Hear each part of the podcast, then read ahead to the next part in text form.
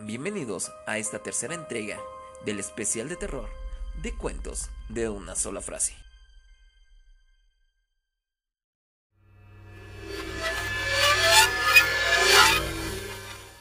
No puedo respirar, moverme, hablar, ni siquiera escuchar nada.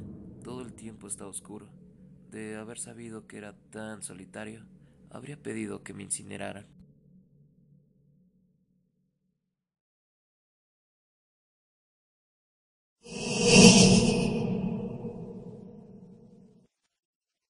Siempre había pensado que mi gato tenía algún problema porque parecía obsesionado con mi cara. No paraba de mirarme continuamente. Hasta que un día me di cuenta que en realidad no miraba mi cara, sino justo atrás de ella.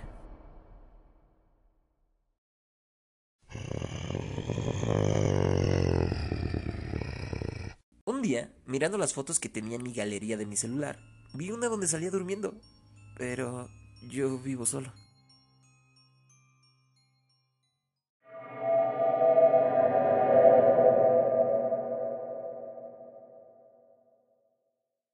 Dicen que no hay nada más alegre que la risa de un bebé.